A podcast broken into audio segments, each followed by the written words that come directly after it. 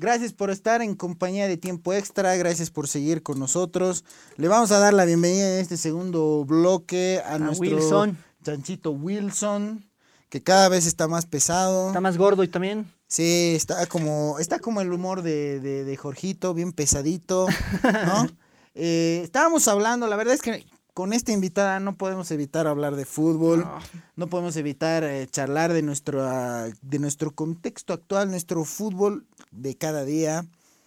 Eh, es, es inevitable con alguien que hace fútbol eh, preguntarle, che, ¿de qué equipo eres? ¿Qué tal este partido? ¿Qué tal aquí? ¿Qué tal allá?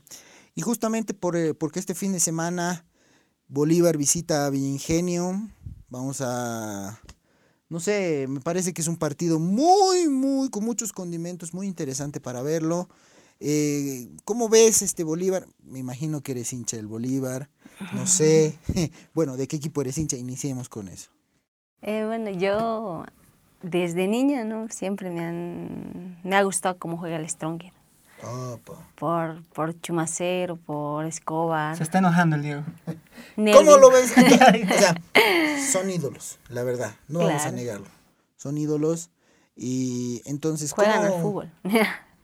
Era bonito verlos porque jugaban al fútbol, tocaban, dominaban. Y es bonito ver cuando un jugador domina, cosa que no veían los diferentes equipos, pero ahora ya no se ve un Stronger, digamos, que muestra un fútbol bonito en equipo. Y... Es que el Tigre nunca se ha caracterizado por hacer un ju- juego bonito. El Tigre siempre se ha caracterizado por la garra, por No el sé, empuje. Con, con Farías ha demostrado buenas cosas el Tigre, más allá de Pero solo entonces hubiera garra. clasificado en Copa Libertadores ante Lanús, que estaba más regalado que como cuando jugó con Bolívar. A ver, e- esa, esa Copa Libertadores del Tigre hay que analizar de dónde parte.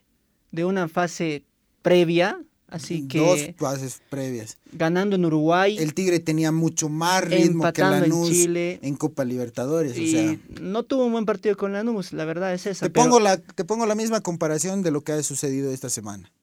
O sea, Guaraní ha eliminado a Corinthians, ha eliminado a Palestino, ha eliminado a San José.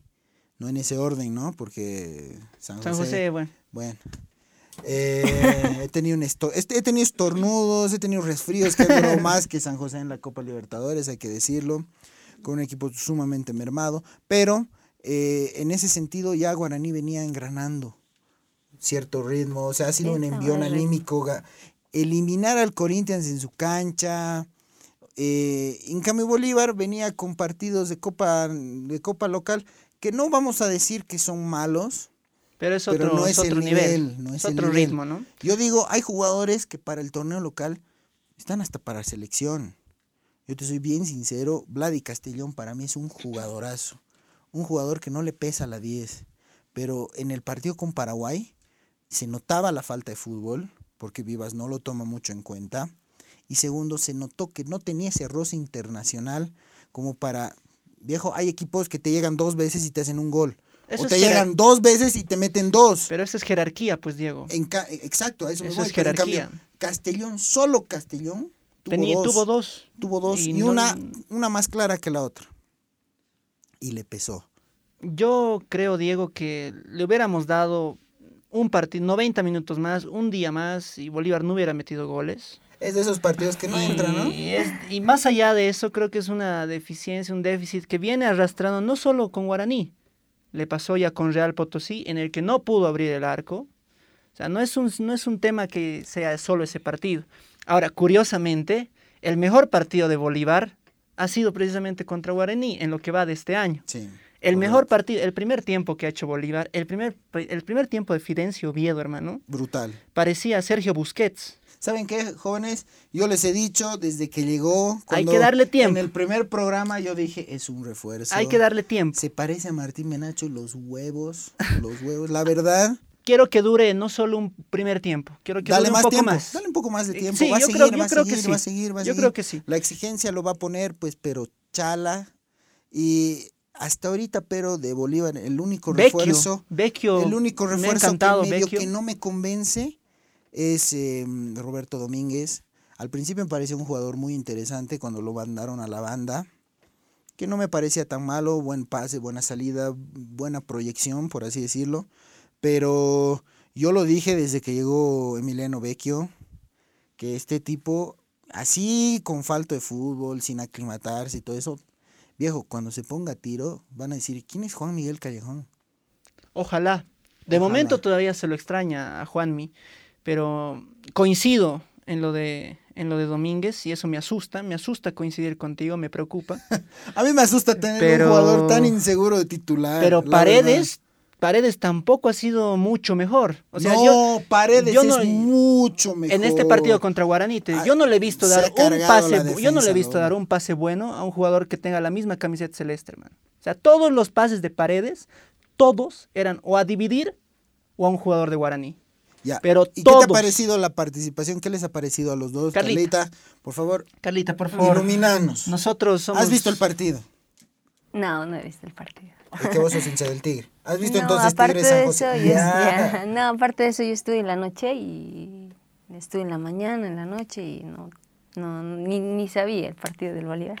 Es que la verdad es que cuando no eres hincha, no eres hincha. Ya, no me No, enteré. tampoco del Tigre, porque tampoco veo ya. ¿No te gusta mucho ver ya- Partidos nacionales ya no, porque ya no ¿Te parece bajo el nivel? Sí, no, porque cuando... A mí me bajonea ver, digamos, porque pones en, en el canal que tiene los derechos de la liga, no vamos a Dilo, decir dilo. su nombre, digo. Yeah. Eh, en las previas muestran una toma general del estadio, puta, más vacío que tu cumpleaños. No, no, verdad. pero de verdad, no. Sí. Es que de La verdad, verdad es que- De verdad. Puta, ¿qué voy a ver? En mi man? cumpleaños más gente, es cierto. Es... Entonces, sinceramente, es, es bien No, Si no fuera un Bilster Bolívar, un clásico, un clásico de No Santa Cruz, ves. ya no, no No los lo ves. O sea, yo te aseguro que la gente no va, no va a sintonizar en la tele en un palmaflor, palmaflor Guavirá, ponele.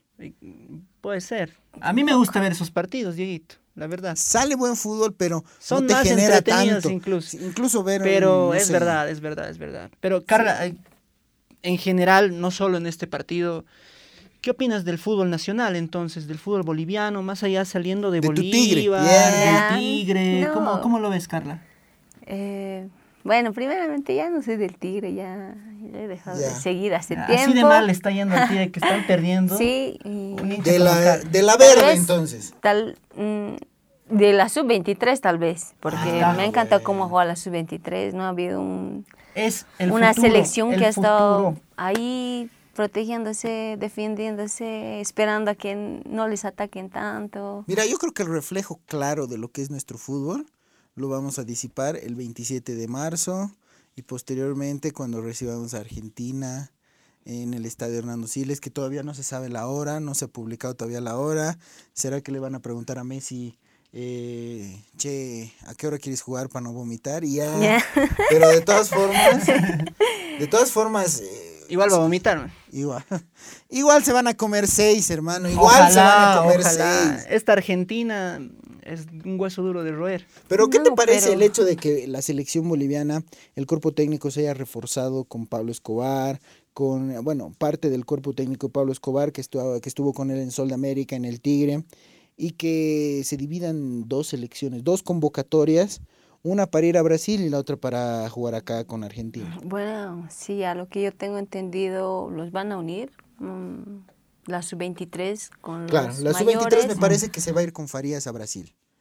Ajá. ¿Qué es lo que te bueno, decía? Yo lo que pienso es que tal vez no deberían dividir, digamos, la sub-23 que se vaya a Brasil y, y la mayor que... O sea, la que- sub-23 que más algunos un- experimentados va a ser.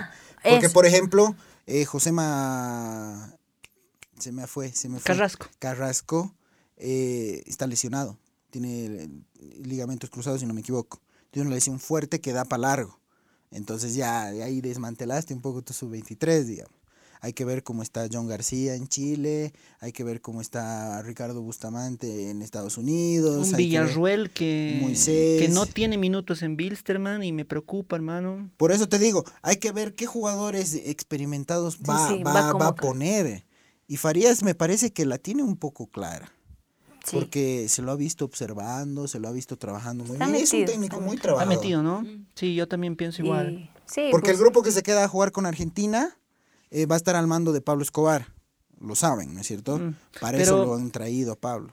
hablábamos, no sé, no sé qué tan conveniente será esta determinación de ir con la sub-23 a Brasil. Mm. Eh, O sea, estamos lo hablábamos deduciendo, antes, es, un, ¿no? es un tema netamente Claro, periodístico, es una deducción Lo hablábamos nuestra. antes, creo que habría que aprovechar con mayor velocidad el tema de la altura. No sé tú qué opinas, Carlita, o, Mm, es- o- o- o ves conveniente ir con, con la sub-23 a jugarle a Brasil.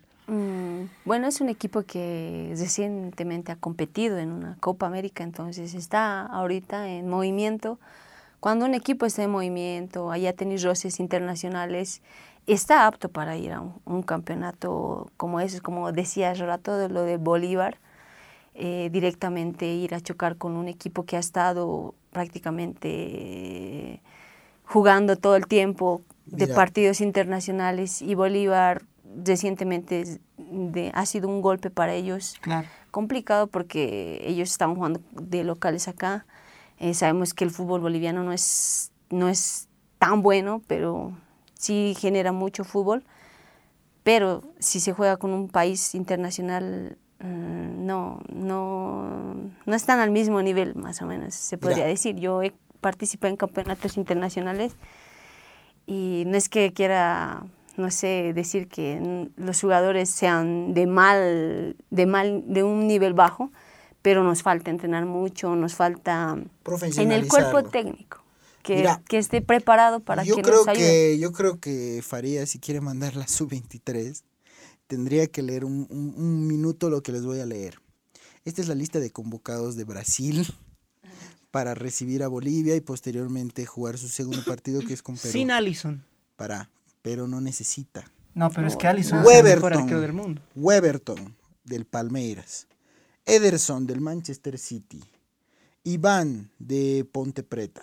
Defensores, Dani Alves, Sao Paulo, Danilo, Juventus, Alexandro, Juventus, Renan Lodi, Atlético Madrid, Thiago Silva, PSG, Marquinhos, No PSG, pasa nada, Diego, no pasa Eder nada. Militao, Real Madrid. Felipe, Atlético de Madrid. Mediocampistas, Casemiro, Real Madrid. Fabiño, Liverpool. Guimaraes, Lyon. Arthur, Barcelona. Eh, Ribeiro, Everton Ribeiro, Flamengo. Philip Coutinho, Bayern Múnich. Neymar, PSG. Everton de Gremio. Y Gabigol. ¿Qué selección? Gabigol, sumado a Gabigol, Gabriel Jesús y Richarlison. Pero, Diego, a ver, si vamos a empezar a, a menospreciar el fútbol nacional, estamos empezando perdiendo 2 a 0. pero no quiero quemarlos a Ah, los de la sub-23. esto es fútbol. ¿Sabes, ¿Sabes el golpe anímico que va a ser ir a Brasil, enfrentarte a Neymar, tener esa ambición de ganarle a Brasil, pero comerte cinco? No digo que vaya a pasar, Dios quiera que no pase, mira, Dios quiera que no pase, pero la realidad es la realidad. Ahorita Ábrego está pasando un excelente momento para que un resultado negativo le corte. ¿qué hacemos? Los guardamos. Manda a tus experimentados, mándalo a los igual, Martins, y- y- mándalos a, Y eso, y a eso los te asegura no salir goleado. no creo. No, No, creo que bueno, diga, no no, creo que no asegure nada, pero por lo menos vas a tener, van a, vas a tener jugadores que puedan cargar posiblemente un mal resultado. Porque Yo prefiero- las- mira, yo te digo, siendo sincero, yo amo mi selección, soy fanático a morir de la selección, pero soy realista. Leyendo estos nombres, el presagio no es positivo. Y vamos a seguir ampliando este tema, porque creo que tiene mucho más para hablar el tema de nuestra selección. Eh, pero al retorno, ¿qué les parece si en lo que tomamos un refresquito, entre lo que la gente también va a fumarse un puchito, eh, retornamos descanso, a un continuación con lo que con lo que es esta locura compartida llamada tiempo extra.